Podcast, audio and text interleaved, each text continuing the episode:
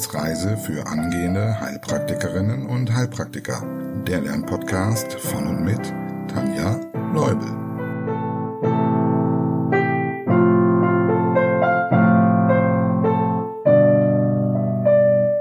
Hallo und herzlich willkommen zu Folge 32.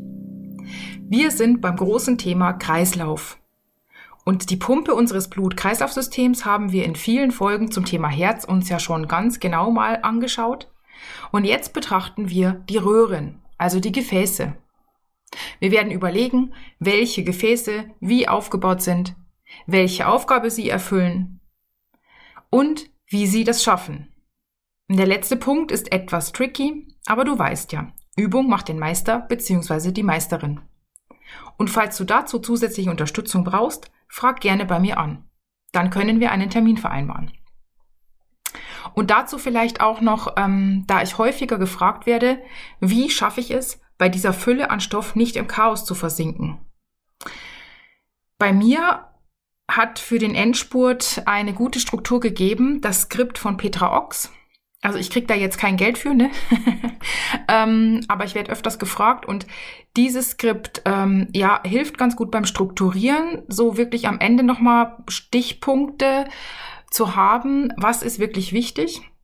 Man kann es wahrscheinlich auch schon von Anfang an, aber dann eben begleitend einsetzen.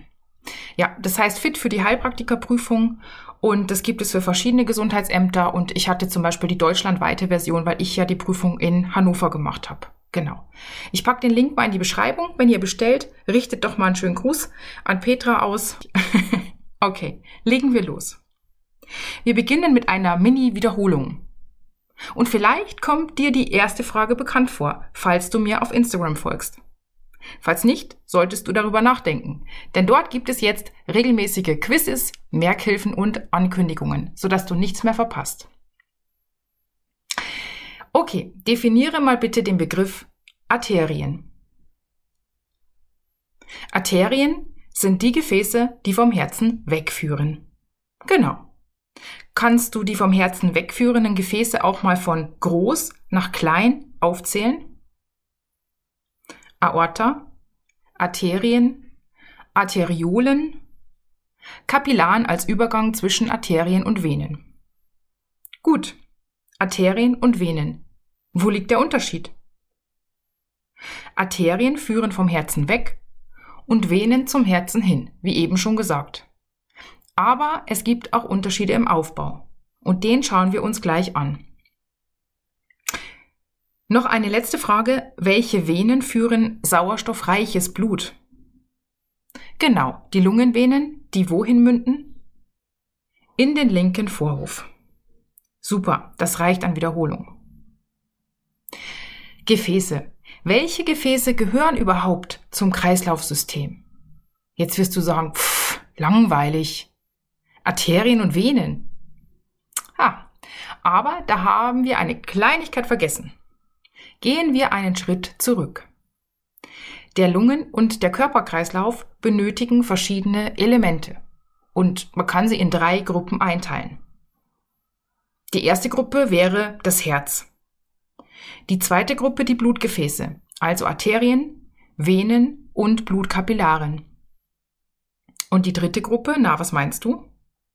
Die Lymphgefäße, genau. Letztlich ist die Aufgabe des Kreislaufsystems ja Stofftransport und Abtransport, damit eine vernünftige Versorgung jeder Zelle sichergestellt ist. Und dies funktioniert über den Stoffaustausch, der wo stattfindet? in den Kapillaren. Hierbei tritt auch Flüssigkeit ins Gewebe über, die irgendwie dem Blutsystem ja wieder zugeführt werden muss.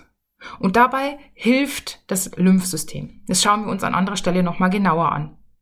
An dieser Stelle soll es jetzt reichen, wenn du weißt, dass die Lymphgefäße Flüssigkeit aus dem Gewebe aufnehmen und letztlich ins venöse System zurückführen können. Okay, wie sind Blutgefäße aufgebaut? Falls du fortgeschritten bist, weißt du, was du jetzt zu tun hast. Beginnen wir mit den Arterien. Arterien sind aus drei Schichten aufgebaut. Wenn du an den Aufbau des Herzens zurückdenkst, kannst du Ähnlichkeiten feststellen. Es gibt nämlich auch hier eine Innenschicht die Intima, eine mittlere Schicht aus viel Muskelgewebe oder auch aus weniger, kommen wir gleich zu, die Media, und eine Außenschicht, die nennen wir hier Adventitia, also wieder Advent. Wenn du den kompletten Ausdruck verwenden möchtest, dann würdest du noch ein Wort davor setzen, nämlich das Wort Tunica, was hier also für Haut steht. Eigentlich steht es für ein römisches Kleidungsstück, ein Unterkleid, aber lassen wir das. Also, Tunica intima, Tunica media und Tunica adventitia. Meist benutzt man aber eben den Kurzausdruck ohne Tunica. Diesen dreischichtigen Aufbau kannst du dir erstmal für alle großen Gefäße merken. Nur bei sehr kleinen Gefäßen ist es anders. Bei den Kapillaren zum Beispiel haben wir in der letzten Folge ja schon gelernt, dass sie nur eine einzige Wand aus einer hauchdünnen Epithelschicht besitzen.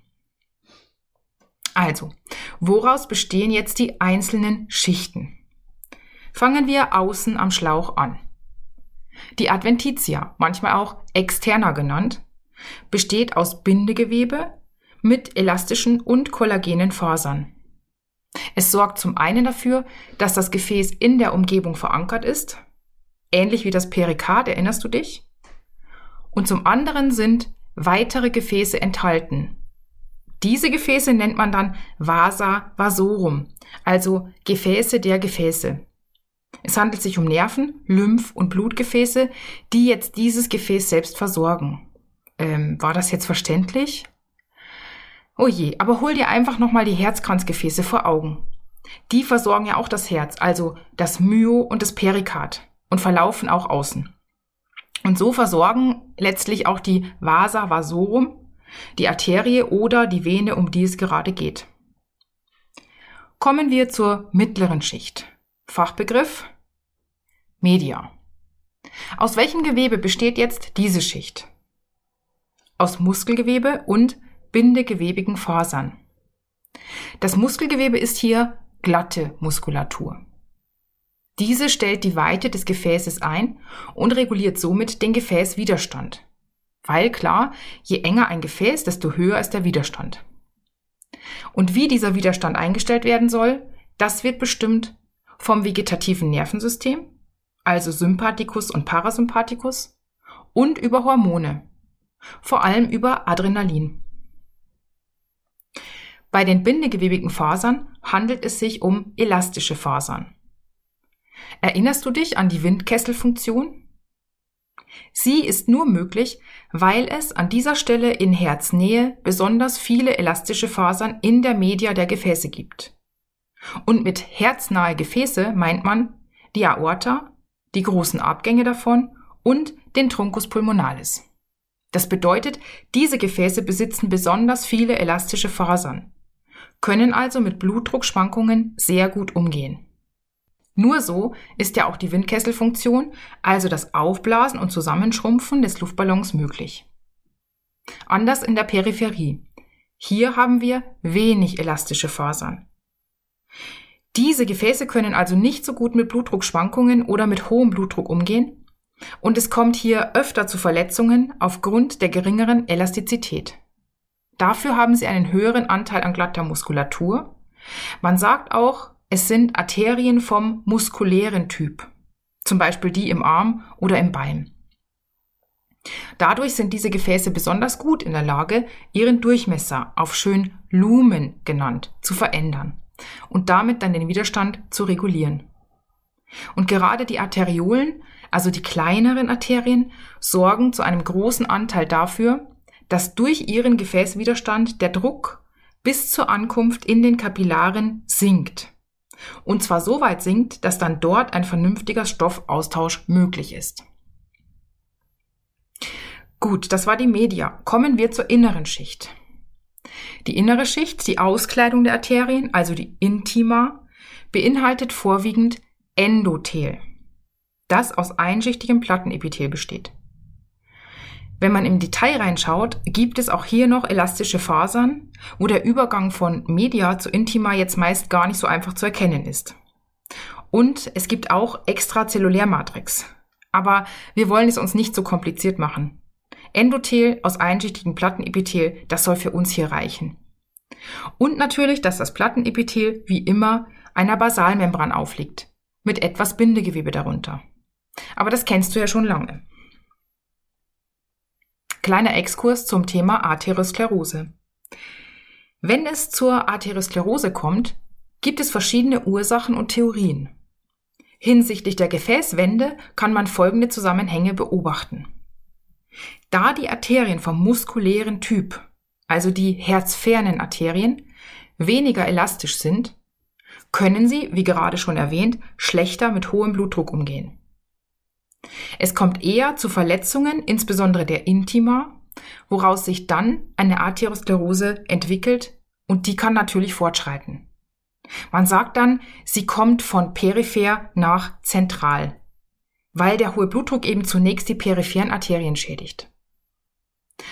Anders ist es bei hohen Blutfettwerten. Die Blutfette lagern sich besonders dort ab, wo es an großen Gefäßen Abzweigungen gibt, weil hier kommt es zu Verwirbelungen des Blutes. Stell dir mal einen Fluss vor. Dort, wo das Wasser kontinuierlich fließt, ist es in der Regel klar. Und dort, wo es Verwirbelungen gibt, häuft sich der Sand oder der Schlamm oder die Steine häufen sich hier an. Und genauso ist es dann mit Fettablagerungen. Deshalb würde sich also nach dieser Theorie eine Arteriosklerose von zentral nach peripher entwickeln. Und die Arteriosklerose ist so ein wichtiges Krankheitsbild, dass wir darauf auch noch einmal ganz genau in einer Extrafolge eingehen werden.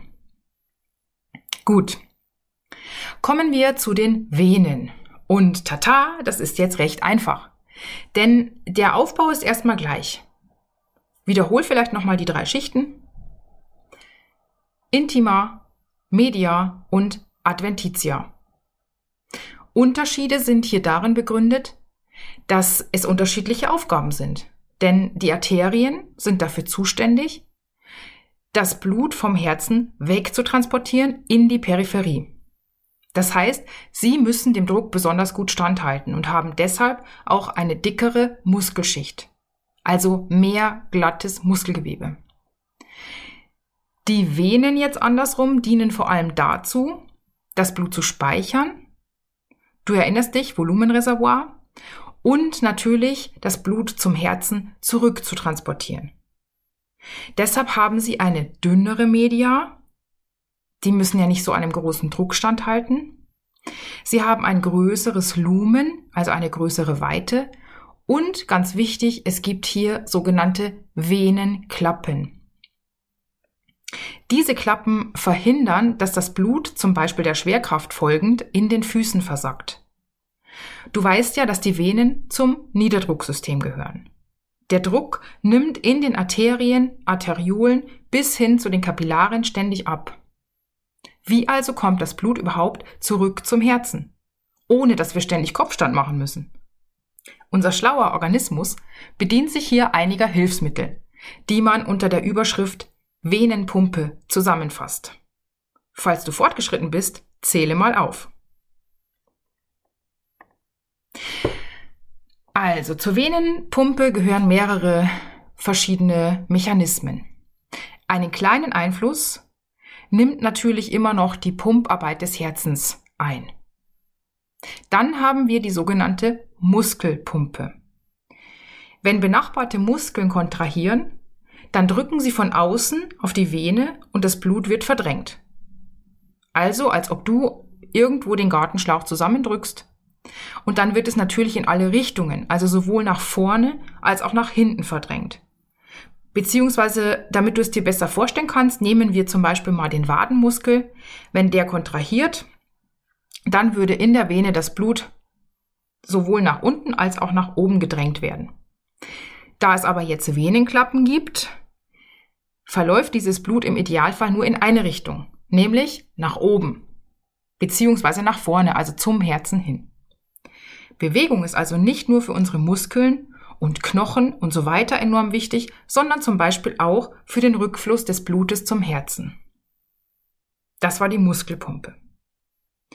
Ähnlich funktioniert es, wenn benachbarte Arterien pulsieren und je nachdem, wo wir uns bzw. die Venen sich im Körper befinden, hilft zum Beispiel die Magen-Darm-Peristaltik mit oder auch Druckdifferenzen bei der Atmung.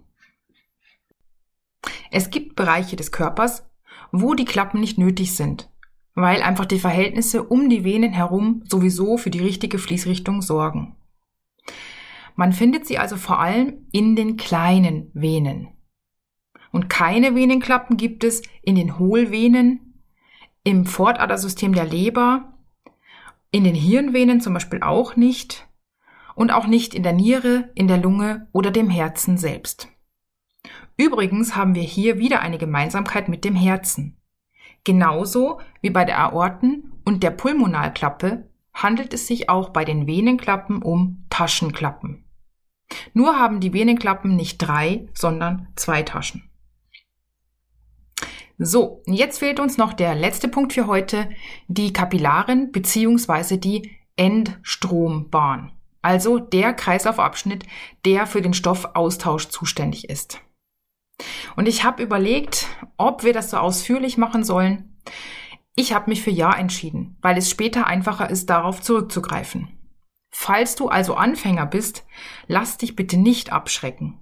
Nimm aus der heutigen Folge die Details zu den Arterien und Venen mit und dass der Stoffaustausch nur in den Kapillaren stattfindet.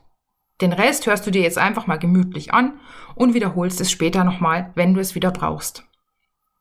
Falls du fortgeschritten bist, drück mal auf Pause und versuche, die Besonderheiten des Kapillarsystems und den Ablauf des Stoffaustausches zu erklären. Den Aufbau der Kapillaren haben wir bereits mehrfach angesprochen. Die Besonderheit ist vor allem, dass die Wand hier nicht aus drei Schichten besteht, sondern aus einer einzigen dünnen Schicht Epithelgewebe. Je nachdem, wo wir uns im Körper befinden, ist dieses Epithelgewebe mehr oder weniger durchlässig. Es gibt drei verschiedene Arten. Zum einen gibt es das kontinuierliche Epithelgewebe bzw. kontinuierliche Kapillaren. Bei denen ist der Schlauch, wenn man es mal so nennt, oder der Mantel fast vollständig geschlossen. Und hier sind dann bestimmte Transporter nötig, wenn Stoffe hindurch gelangen sollen. Als zweites gibt es sogenannte fenestrierte Kapillaren. Das heißt, der Schlauch hat Fenster bzw. Lücken, durch die dann Wasser und bestimmte Moleküle durchtreten können. Und als drittes gibt es dann noch diskontinuierliche Kapillaren. Hier passen dann mehr Moleküle durch, also auch größere, weil es hier eben Poren gibt, durch die sie durchtreten können. Und diese diskontinuierlichen Kapillaren findet man vor allem da, wo viel Stoffaustausch nötig ist. Zum Beispiel in der Leber, ja, das ist ja unser Riesenstoffwechselorgan, oder auch im Knochenmark. Ein kleiner Fakt am Rande.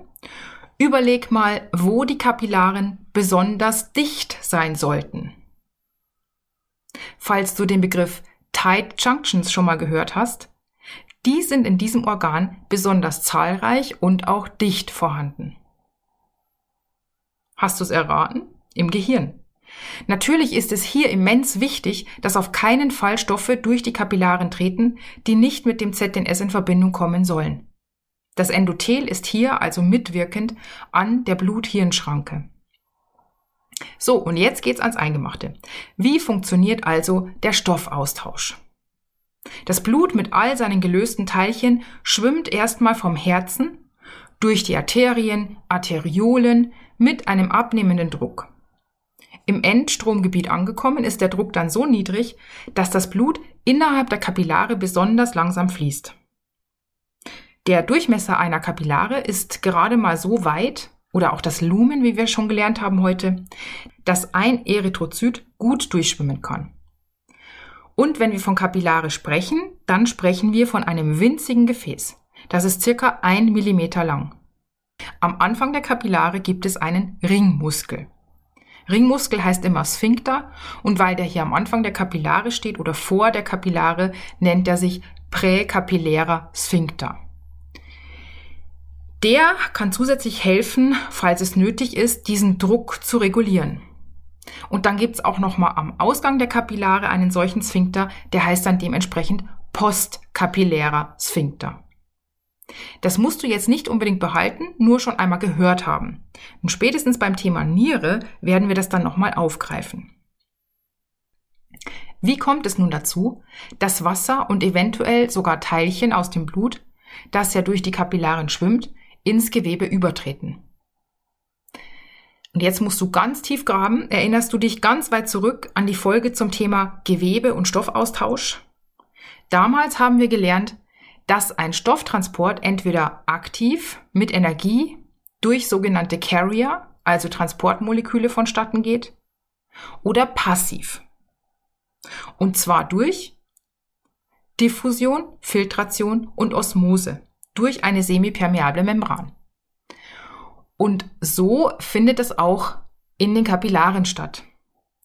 Mit Hilfe von unterschiedlichen Druckverhältnissen treten Bestandteile aus dem Blut über in den Zwischenzellraum, um von hier aus dann zu den Zellen zu gelangen und diese zu ernähren. Und umgekehrt natürlich, also der Rücktransport erfolgt dann auch wieder so. Kleiner Schwank am Rande. Das ist der Grund, warum wir in der Naturheilkunde als Basistherapie uns um Ausleitung und Entgiftung kümmern.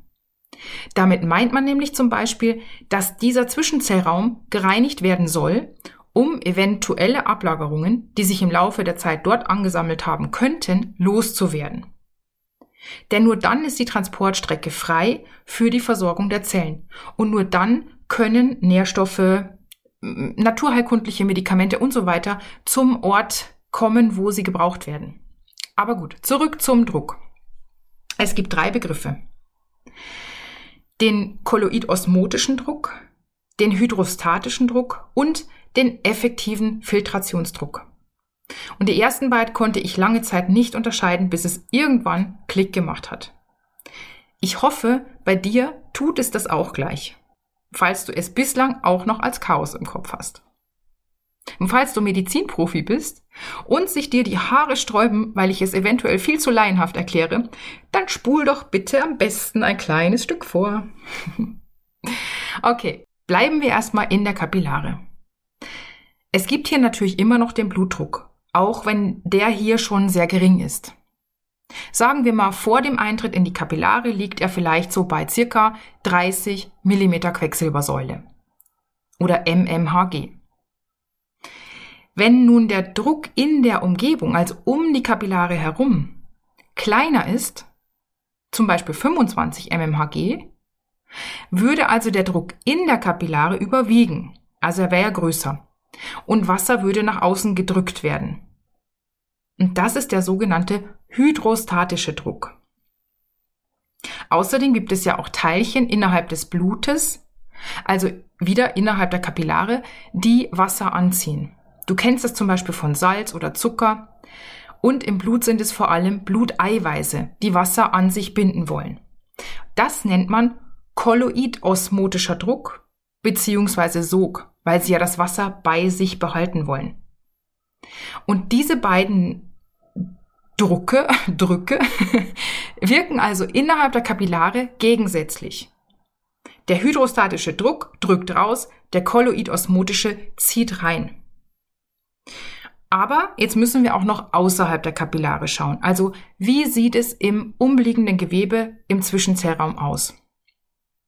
Auch hier gibt es den hydrostatischen Druck und den kolloidosmotischen Druck. Also die Tatsache, dass Wasser bzw. Teilchen weggedrückt werden, aber auch zurückgehalten werden. Und jetzt hast du es fast geschafft. Das ist jetzt auch fast logisch, wenn man jetzt mal drüber nachdenkt.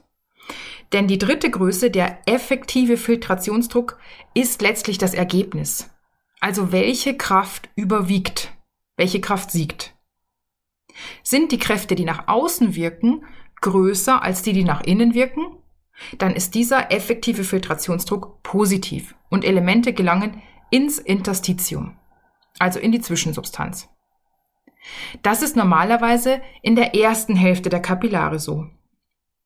In der zweiten Hälfte ist der effektive Filtrationsdruck normalerweise negativ, so dass Flüssigkeit mitsamt den Abfallstoffen der Zellen wieder rückresorbiert wird in die Kapillare. Und normalerweise deshalb, weil der hydrostatische Druck der durch den Blutdruck entsteht, im Normalfall den größten Einfluss in dieser ganzen Geschichte hat. Und der ist am Anfang ja bei circa 30 mmHg, also ungefähr 5 mmHg größer als der Sog im Gewebe Und am Ende ist dieser Blutdruck bei circa 20 mmHg. Also circa 5 mmHg kleiner als im umliegenden Gewebe. Und so wird dann am Anfang etwas abgepresst und am Ende etwas zurückgeholt. Allerdings werden nur 90 Prozent ungefähr der abgepressten Flüssigkeit so zurückgeholt. Und für die restlichen 10 Prozent, was passiert damit? Dafür ist das Lymphsystem zuständig. Deshalb auch vorhin in der Einleitung, wir haben drei verschiedene Gruppen, die hier wichtig sind. Und hier zum Beispiel liegt ein möglicher Grund für Ödeme. Denn wenn jetzt das Verhältnis von Filtration, also das, was abgepresst wurde, und Reabsorption bzw. Abtransport durch die Lymphe gestört ist, dann verbleibt was im Gewebe und dann kommt es zu, wir sagen ja im Volksmund so Wassereinlagerungen, also zu Ödemen.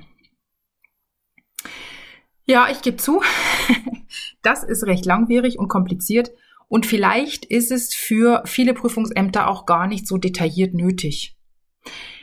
Deshalb nochmal in kurz für alle, die sonst hier komplett aussteigen. Merkt ihr auf jeden Fall, dass Stoffaustausch nur in den Kapillaren stattfinden kann, weil es hier eine hauchdünne Wand gibt mit einer semipermeablen Membran und durch die durch unterschiedliche Druckverhältnisse Wasser und Moleküle abgepresst und wieder zurückgeholt werden können.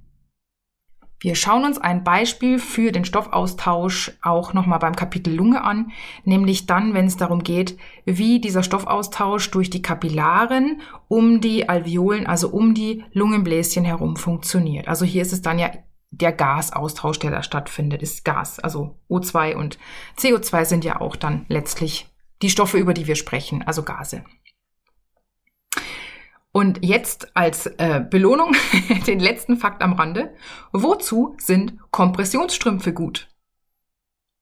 Wenn du bis hierhin alles verstanden hast, könntest du es eventuell sogar selbst erklären. Nun gut, Kompressionsstrümpfe werden empfohlen für Menschen, die Ödeme in den Beinen haben. Diese sind zum Beispiel entstanden, weil nicht genug Flüssigkeit rückresorbiert wird. Und um jetzt diese Rückresorption zu fördern oder auch den Austritt vielleicht sogar ein bisschen zu verhindern, wird durch das Tragen von Kompressionsstrümpfen sozusagen der hydrostatische Druck im Gewebe erhöht. Hammer, oder? So macht es dann doch wieder Spaß. Gut. Heute war es ganz schön viel und ganz schön lange und ich will eure Kapazität nicht komplett überschreiten, denn viele von euch spiegeln mir, dass so 25 bis 30 Minuten die beste Länge für euch sind. Deshalb lasst uns die Kurzzusammenfassung als Wiederholung an den Anfang der nächsten Folge stellen. Ich freue mich drauf. Ich freue mich über eure Nachrichten und natürlich wie immer freue ich mich über Kaffee. Und falls du mehr Unterstützung brauchst, melde dich gern bei mir bezüglich eines Coachings per E-Mail, Facebook oder Instagram. Den Link findest du in der Podcast-Beschreibung. In diesem Sinne, viel Spaß beim Wiederholen. Ich hoffe, es war nicht zu kompliziert und bis nächste Woche. Das war eine Etappe auf der Wissensreise für angehende Heilpraktikerinnen und Heilpraktiker. Der Lernpodcast von und mit Tanja Leubel.